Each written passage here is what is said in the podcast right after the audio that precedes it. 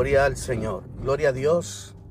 Saludos, bendiciones, un abrazo a todos los que acostumbran a ser parte de este podcast Edificando sobre la Roca.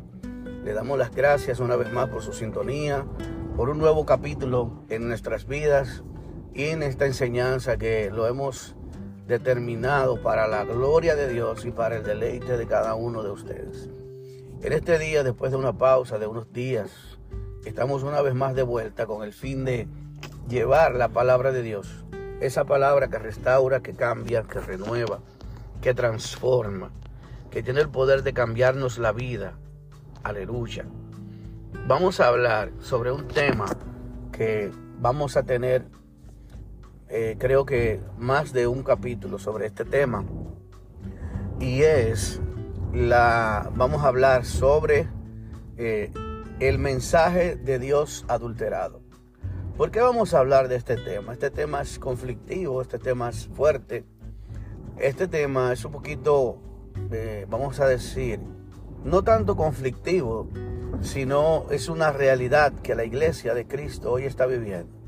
Y por lo tanto debemos de estar apercibidos de los tiempos que estamos viviendo y de las situaciones que la iglesia de Jesús, del Señor, está viviendo también y ha vivido durante mucho tiempo eh, atrás.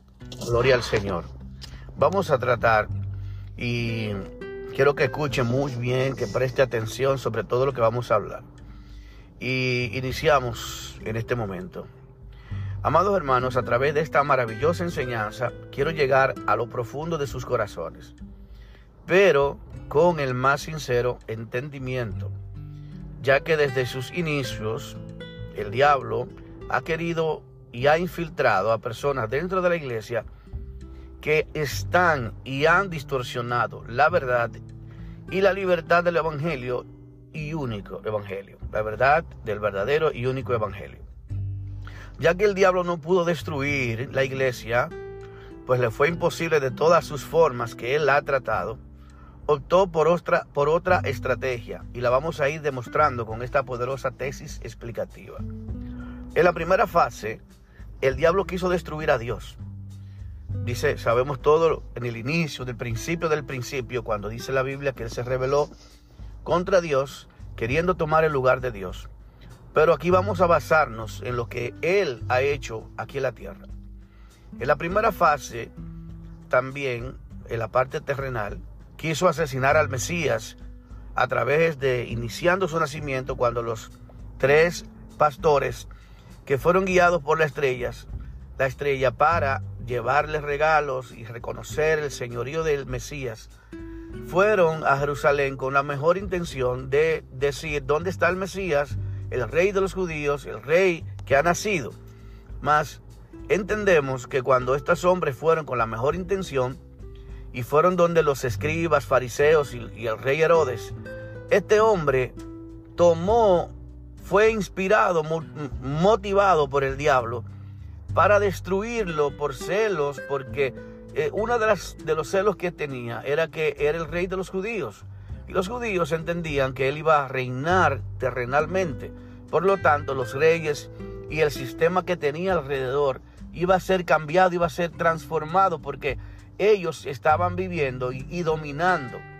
Dominando, está en la parte más alta de la pirámide, estaban ellos, los escribas, los fariseos y los reyes, en la parte del gobierno. Y era un gobierno bien corrupto, bien totalmente humano.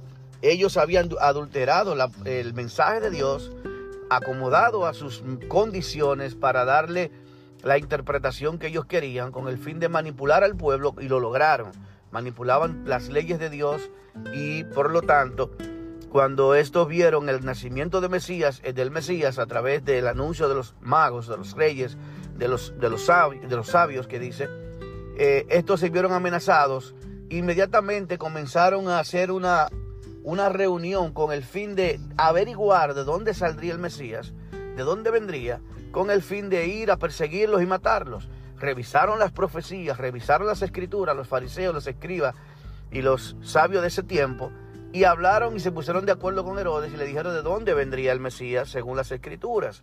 Y estos, a su vez, con el, ya con el conocimiento del nacimiento y la aparición del Mesías, pues hicieron la tarea, trataron de destruirlo desde el inicio, trataron de matarlo, trataron de destruir para que ese reinado del Mesías nunca se diera a cabo.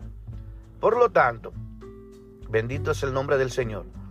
Vemos que hicieron un asesinato en masa en ese pueblo de todos los niños pequeños de varios años para abajo con el fin de destruirlos y que entre todos no solamente mataran al Mesías, había que destruirlo y matarlo a todos para que no quedara evidencia y prueba, o sea, para que no hubiera forma de que se salvara. Que tanto de que mataran uno y no fuera el correcto, dijeron mátenlo a todos los de esa edad para abajo.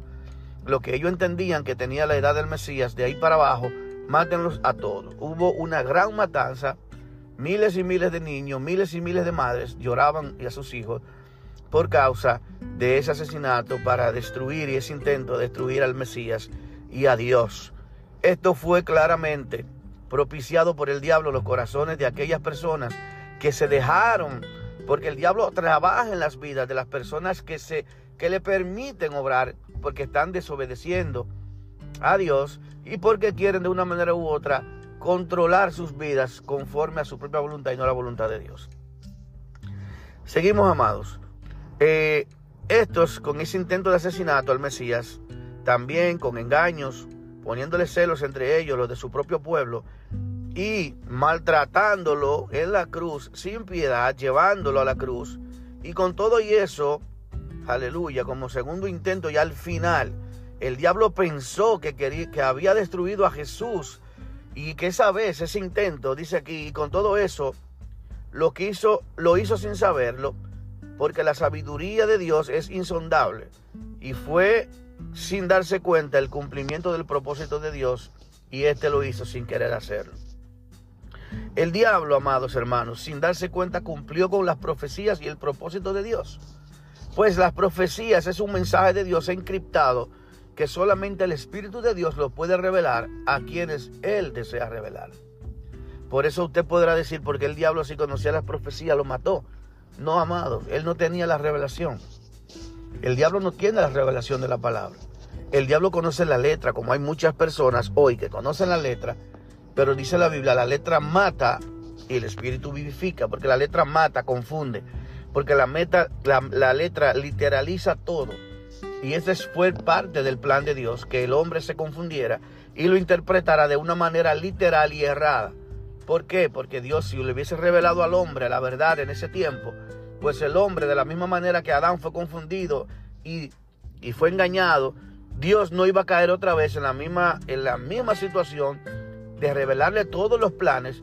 Por eso dice que hay planes ocultos de Dios que Dios no lo iba a revelar hasta el tiempo de su cumplimiento, como fue como han ido pasando los tiempos. Y Dios fue revelando ciertas cosas, ciertas cosas y ciertas cosas. Y que todavía había mensajes que hace un tiempo atrás no había sido revelado por Dios al hombre, a sus siervos, los profetas, a sus siervos, los que le aman, los que le buscan.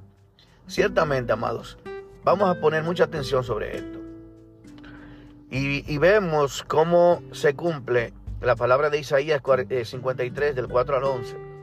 Ciertamente llevó él nuestras enfermedades y sufrió nuestros dolores y nosotros le tuvimos por azotado, por herido de Dios y abatido. Mas él herido fue, ¿por qué fue herido? Por nuestras rebeliones, molido por nuestros pecados. El castigo de nuestra paz fue sobre él, y por sus llagas fuimos nosotros curados. Todos nosotros nos descarriamos como ovejas, la cual se apartó cada cual por su camino, mas Jehová cargó en él el pecado de todos, angustiado él y afligido, no abrió su boca. Como cordero fue llevado al matadero y como oveja delante de sus tranquiladores, enmudeció y no abrió su boca. Ahí habla un sinnúmero de cosas hasta el capítulo, hasta el versículo 11, donde habla de los sufrimientos del siervo, del Mesías. Aleluya. Del sufrimiento del siervo de Dios que era siendo apuntando sobre el Mesías. Amados hermanos, ese castigo, esa tortura que Jesús tuvo antes de ir a la cruz, fue tan fuerte, tan tremenda, que no, fue tan extremo que ningún ser humano podría haber soportado de ninguna manera. Solo pudo él soportarlo. Cuando mató y creyó el diablo, cuando lo mató, cuando ahí mismo dijo, eh, expiró el diablo creyó que, que, había destruido a Dios y los planes y que por fin su odio se llevó a su máxima expresión, matándolo, asesinándolo, creyendo que ya había de, de exterminar a, a su rival, que era el Dios eterno. Bendito sea el Señor. Dice así, cuando lo mató creyó que había terminado el trabajo que quiso hacer cuando entró en Herodes en un gran celo y egoísmo para que éste lo asesinara con el mismo momento, del mismo momento que éste naciera. Vemos aquí cómo hace referencia a la parte cuando Herodes, capítulo 2 del 16 al 21, usted lo puede leer en su casa, Mateo 2 del 16 al 21. Dice, Herodes entonces cuando se vio burlado por los magos, se enojó mucho y mandó a matar a todos los niños menores de dos años que había en Belén y en todos sus alrededores, no solo en Belén, sino en todos sus alrededores, en un radio, mano, de, ciudades alrededor para que no hubiera error. Entonces se cumplió lo, fue, lo que fue dicho por el profeta Jeremías cuando dijo, voz fue oída en Ramá, grande lamentación, lloro y gemido, para aquel que llora a sus hijos y no quiso ser consolada porque perecieron. Amados hermanos, aquí vemos una vez más cómo demuestra la Biblia que el diablo odia al Señor de una manera increíble, al Señor Jesucristo. Porque Él es la manifestación visible del Dios invisible. Él lo conoce. El diablo no pudo acabar el trabajo esa vez y ahora llevándolo a la cruz, humillándolo hacia los humos, lo quiso exponer a vergüenza para no solo matarlo, sino también humillarlo como su enemigo. Y lo vemos en Filipenses 2 del 7 al 11. Dice, sino que se despojó a sí mismo tomando forma de siervo hecho semejante a los hombres, estando en la condición de hombre. Pero dice aquí que él mismo se humilló. Se humilló a sí mismo, haciéndose obediente hasta la muerte y muerte de cruz, por lo cual Dios también le exaltó, hasta lo sumo y le dio un nombre sobre todo nombre que, es, que se nombra, para que en el nombre de Jesús se doble toda rodilla de los que están en los cielos y en la tierra y debajo de la tierra, y toda lengua confiese que Jesús es el Señor para la gloria de Dios Padre. Aquí vemos cómo hubo una humillación en Jesús. Gálatas 3:13 dice también que él, haciendo referencia a lo que leímos anterior, que fue maldito por causa de fue colgado en un madero, porque eran malditos aquellos que eran condenados, eh, llevados a muerte y condenados en un madero, porque la ley lo establecía. Bendito sea el Señor. Por eso él llevó la maldición de la ley y la maldición, bendito sea el Señor, de esa parte que estaba establecida en muerto en el madero. Gálatas 3, de 3 a 14, dice, Cristo nos redimió de la maldición de la ley, hecho por nosotros maldición, porque está escrito, maldito todo aquel que es colgado en un madero, para que en Cristo Jesús la bendición de Abraham alcanzase a los gentiles, a fin de que por la fe recibiésemos la promesa del Espíritu. Ya viendo todo lo que el diablo quiso hacerle al Señor Jesucristo, hizo posible las promesas que estaban escritas en las profecías, dando así a comprender que Jesús era el enviado y salvador del mundo, como las escrituras decían antes de su aparición en el mundo. Nueva estrategia del diablo para destruir el pueblo de Dios. Y esta es, amado, la que vamos a ir haciendo poco a poco, pero la vamos a continuar luego en una segunda parte. Y continuaremos hasta aquí, hasta un punto. Y dice, ¿cuál es la, eh, esta parte? Cuando la resurrección de Jesús, aleluya, el diablo vio su derrota al no poder mantenerlo en la tumba. Tres días y tres noches después, el Mesías, el hombre que había sido enviado, el Mesías de Dios, el mismo Dios que se hizo carne, vino a la tierra, murió por nuestros pecados y al tres días después y tres noches resucitó. Cuando el diablo vio esto, bendito sea el nombre del Señor, en esos tiempos, esos tres días y tres noches, Jesús fue y le habló a los espíritus encarcelados que no es las almas de las personas, sino los demonios que se habían revelado contra el Mesías. Y él, cuando fue allá, aleluya, bendito sea el Señor, dice la Biblia que les habló, les anunció, que les anunció? No fue el Evangelio que le anunció, no fue una predicación del Evangelio. Le habló sobre su victoria, sobre que le arrebató todos los poderes del diablo y a la muerte le arrebató el poder que tenía y le quitó al Hades la muerte y, al infierno y a todo, le quitó la autoridad y llevó cautivo el pecado y la cautividad y lo subió a lo alto, dice la Biblia, y tomó todos los poderes de los cielos y de la tierra. Tomando así el poder de los cielos y la tierra, por eso Jesús dijo, toda potestad me ha sido dada en el cielo y en la tierra, porque cuando murió y resucitó, conquistó una vez más los poderes de la tierra que le habían sido dados a Adán en el momento de que Dios lo puso en la tierra, que le dijo, toda potestad te ha sido dada en los cielos, en la tierra, y le dio todo esto sobre las aves, señoreate sobre los animales del campo, sobre los terrestres, sobre todo. El diablo le arrebató todo ese poder a Adán. Y Jesús, cuando murió, resucitó por el pecado, no, no vivió en ninguna manera pecó, sino que murió una vida perfecta, santa delante de Dios, se convirtió en el perfecto, en el perfecto sacrificio para la cubrir el pecado, para arrebatar el pecado, totalmente llevarlo cautivo el pecado, aleluya, vencer el pecado. Cristo venció el pecado y dice la Biblia que la paga del pecado es la muerte, por lo tanto la muerte no lo podía retener en la tumba. Por eso Cristo resucitó, porque no tenía pecado. La Biblia dice que el poder del pecado, del poder de la muerte está en el pecado. Aleluya. Entonces Jesús resucita por no haber pecado al tercer día, tres días y tres noches después y lleva ese mensaje a los espíritus encarcelados que habían sido sometidos por Dios por la desobediencia que habían hecho contra el diablo durante aquel tiempo anterior. Dios anuncia, Cristo anuncia su victoria y que tomó el poder, el dominio y que toda rodilla, ellos se tuvieron que arrodillar ante Jesús. Por eso dice, toda rodilla se doblará de los que están en los cielos, debajo de la tierra y los que están, los que están en la tierra y debajo de la tierra. En ese tiempo, cuando Él declaró su señorío, ellos tuvieron que reconocer que Jesús era el Señor. Esa fue la anunciación que Jesús fue a hacer abajo. Jesús no fue a predicarle el Evangelio a las almas, como dicen ellos, de, las, personas que están en el infierno. No, no, no, señores. Ahí dice claramente los espíritus encarcelados. Y esos espíritus encarcelados, según las escrituras, si la estudiamos con seriedad, son y se refieren a los espíritus demonios. Eh, eh, que se rebelaron contra Dios en aquel tiempo cuando el diablo y sus ángeles arrastró la tercera parte de los ángeles y se lo llevó. Una gran parte de ellos fueron encarcelados y lo dice también eh, los, la carta pastoral de los apóstoles. Bendito sea el Señor. Desde entonces el diablo usando otra estrategia, ha usado otra, otra estrategia, amado, quiero decirle, estrategia que extraordinariamente infiltró a muchos para adulterar la doctrina bíblica y dañarla así desde adentro.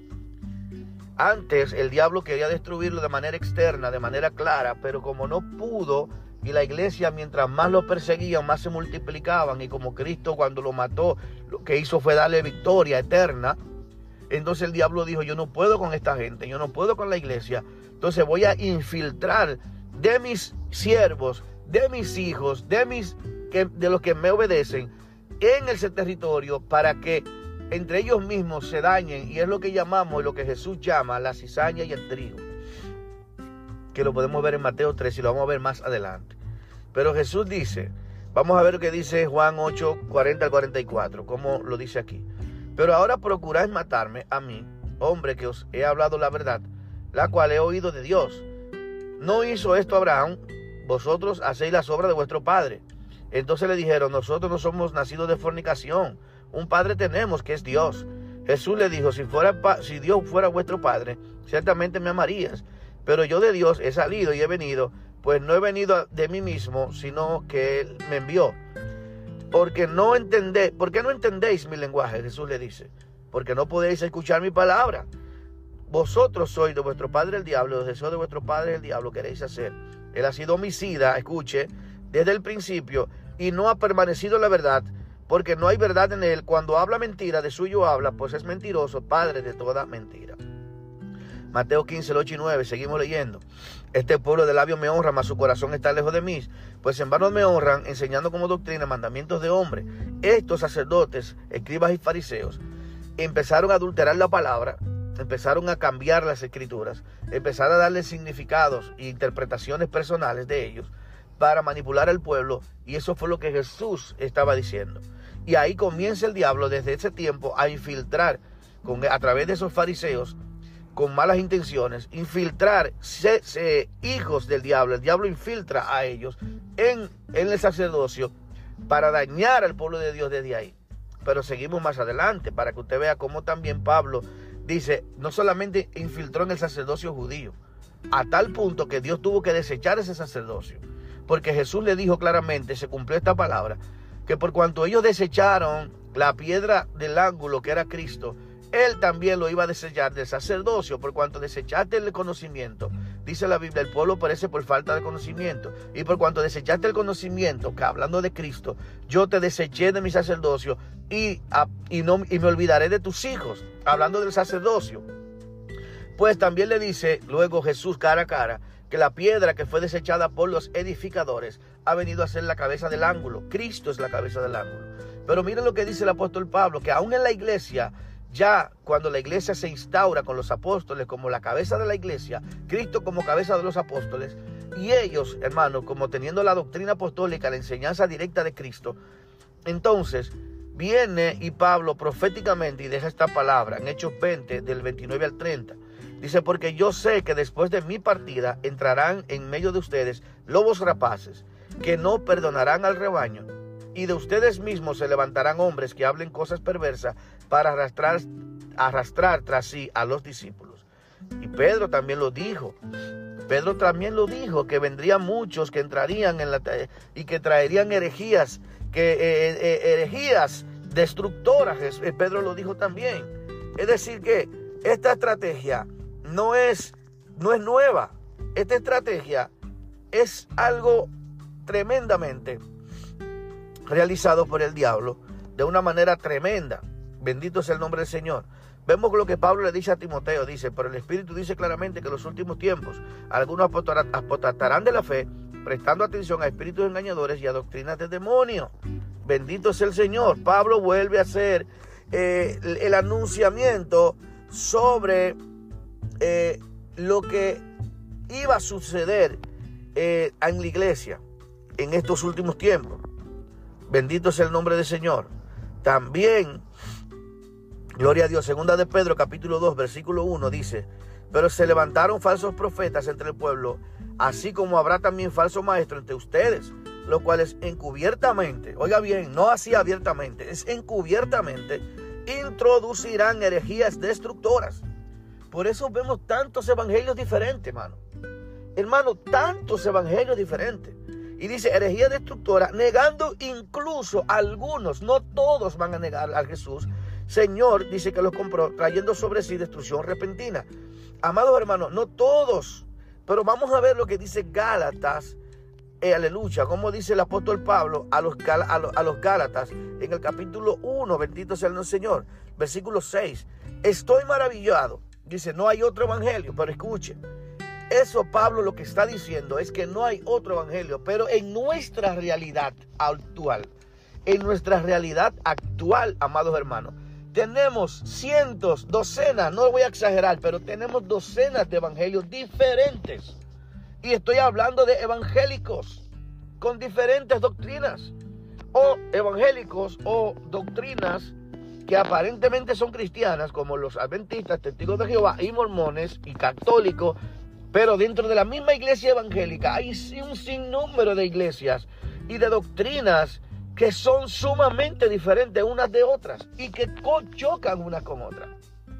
Por eso Jesús profetizaba a los maestros, les decía, porque tropiezan en la palabra al ver, al haber desechado la palabra verdad seria, que es la Biblia, que es la única que debemos de predicar, la doctrina apostólica, la doctrina bíblica, al haber sido rechazada porque hemos utilizado, hemos adulterado la palabra con doctrinas de hombre, como Jesús lo dijo, mandamientos y dogmas de hombres, reglas, aleluya, de hombres, eh, hasta culturas de hombres le hemos incluido a la palabra, al punto de que tenemos hoy un sinnúmero de evangelios que chocan entre sí y que son contrarios uno al otro.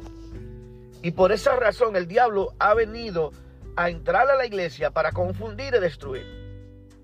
Pablo hace referencia en Gálatas capítulo 1.6 y dice, no hay otro evangelio. Y dice, estoy maravillado, maravillado de que tan pronto os hayas alejado del que os llamó por la gracia de Cristo para seguir un evangelio diferente. Pablo ahora explica y dice, no que haya otro, sino que hay algunos, esos que ya habían sido profetizados por Pablo, por Pedro, por Jesús, que dice, hay algunos que os perturban y quieren pervertir el evangelio de Cristo. Mas aún así, oiga bien, mas aún si aún uno de nosotros, hablando un apóstol, un siervo, un ministro, un predicador, un presbítero, un maestro, quien sea, aleluya, así fuera uno de cualquiera de estos mencionados, o un ángel del cielo, porque hay muchos que se inventan que Dios les reveló, que tuvo un sueño, que un ángel vino, que le habló palabras, como han venido muchos evangélicos, cristianos, y como han salido los adventistas, testigos de Jehová, mormones, que han tenido su experiencia extraordinarias con el mismo Jesús y con ángeles, aleluya, falsas experiencias, mentirosas, con el fin de arrastrar a muchos tras sí, como lo dijo Pablo, arrastrarlos al error. Pablo le decía a sí mismo, lobos rapaces. Pedro decía, encubiertamente entrarán herejías destructoras. Y también dice, para arrastrar tras sí a discípulos. Aleluya. Bendito es el nombre del Señor. Pablo dice, más si a uno de nosotros o un ángel del cielo os anunciare otro evangelio diferente del que hemos anunciado, miren qué declaración dice, sea maldito, sea anatema, caiga sobre él la maldición de Dios, eso es lo que dice. Como hemos dicho esto antes, ahora lo digo y lo repito, si alguno os predica diferente evangelio del que hemos recibido, sea maldito, sea anatema, pues busco ahora el favor de los hombres o el de Dios. O trato de agradar a los hombres, pues si todavía, dice Pablo, agradar a los hombres no sería siervo de Cristo. Aleluya. Amados hermanos, predicadores, maestros, enseñadores, como usted lo quiera ver. Si usted quiere predicar el Evangelio, trate de conocer verdadero, el verdadero Evangelio, para que luego no se arrepienta de enseñar a muchos falsos evangelios. Hoy hay miles de personas enseñando evangelios que ni siquiera ellos saben lo que están hablando. Porque no buscan la evidencia bíblica, no buscan la piedra angular que es la palabra de Dios, porque predican incluso muchos sin la Biblia y no pueden corroborar sus enseñanzas. Es increíble. Esto estuvo profetizado de la misma manera que Jesús lo profetizó sobre el diablo y todo lo que iba a aparecer. Y esta es la última estrategia del enemigo, del diablo. Infiltrar dentro del pueblo de Dios maestros, supuestos maestros, que iban a engañar, aleluya, que iban a engañar al pueblo de Dios. Bendito es el nombre del Señor. Jesús, hablando sobre estos maestros, dice lo siguiente y sobre estos falsos creyentes. Jesús explica la, parábola de la cizaña. vamos a ver que Jesús nos dice en el capítulo 13 de Mateo, verso 36. Entonces, despedida la gente, entró Jesús en la casa y acercando él, acercándose él a sus discípulos, perdón, acercándose a él sus discípulos le dijeron, explícanos la parábola de la cizaña del campo. Respondiendo él le dijo, el que siembra la buena semilla es el, Hijo del Hombre, es a Cristo. El campo es el mundo, la buena semilla son los hijos del reino y la cizaña son los hijos del malo. El enemigo que la sembró es el diablo, la ciega es el fin del siglo y los segadores son los ángeles. De manera que como se arranca la cizaña y se quema en el fuego, así será en el fin de este siglo. Enviará el Hijo del Hombre a sus ángeles y recogerá de su reino, míralo aquí como lo dice, de su reino, a todos los que sirven de tropiezo y a los que hacen iniquidad. Es de su reino, de la iglesia y los echará en el horno de fuego, y allí se les llore crujir de dientes. Entonces los justos resplandecerán como el sol en el reino de su Padre. El que tiene oídos para oír, oiga. Aleluya. Quiero dejarlo hasta aquí, mis amados hermanos. Y espero con todo mi corazón y con toda mi sinceridad y honestidad.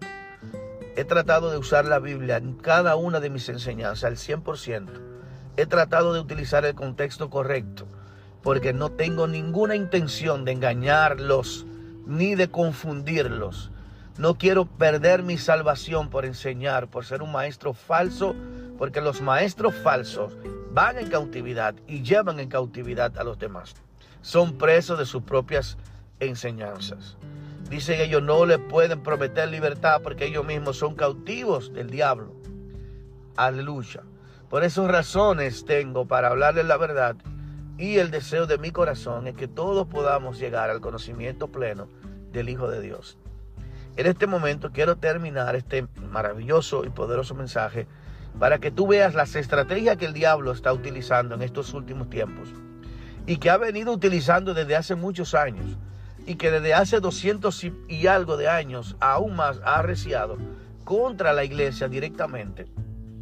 Porque de hace 200 años más o menos han nacido un sinnúmero de religiones primas de la iglesia cristiana, como algunas ya antes mencionadas, que, han, que tienen miles y algunas millones de seguidores en todo el mundo y que lamentablemente, amados hermanos, están arrastrando millones al error.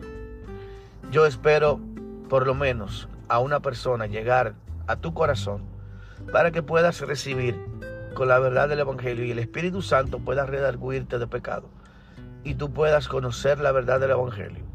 Te pido y te exhorto a que busques a Dios, busque al Señor, ábrele tu corazón, pídele al Señor que te muestre la verdad, lee la palabra, dale para atrás a este estudio, lee, corrobora las escrituras como lo debería, no crea lo que te digo, no crea lo que te predico, si no uso la Biblia, ve, corrobora, estudia, verifica si estoy estudiando, si estoy hablando lo correcto, si estoy utilizando el tiempo, el contexto adecuado. Estudialo, investiga, no te sujetes a lo que yo te digo, a lo que te enseño. No te suscribas, suscriba a lo que te digo, no te limites a eso. Así que busca tú la verdad. Yo te estoy poniendo las pautas y con todo mi corazón abierto te hablo el mensaje del parte del Señor. Dios te bendiga, Dios te guarde. Compártelo si te gustó, compártelo con otros porque seguiremos una segunda parte de este tema y seguiremos enseñando maravillosamente las escrituras a través de edificando sobre la roca. Dios te bendiga y Dios te guarde. Espero que sea de bendición para ti y los tuyos. Y que Dios te bendiga a ti de manera poderosa. Y oro para que Dios sane tu vida ahora mismo de cualquier dolencia. Declaro sanidad sobre tu cuerpo, sobre tu mente, sobre tu alma y sobre tu espíritu. Y declaro libertad también para que Dios te muestre la verdad Dios te bendiga y Dios te guarde. Así que seguimos edificando sobre la roca. Bendiciones. Amén.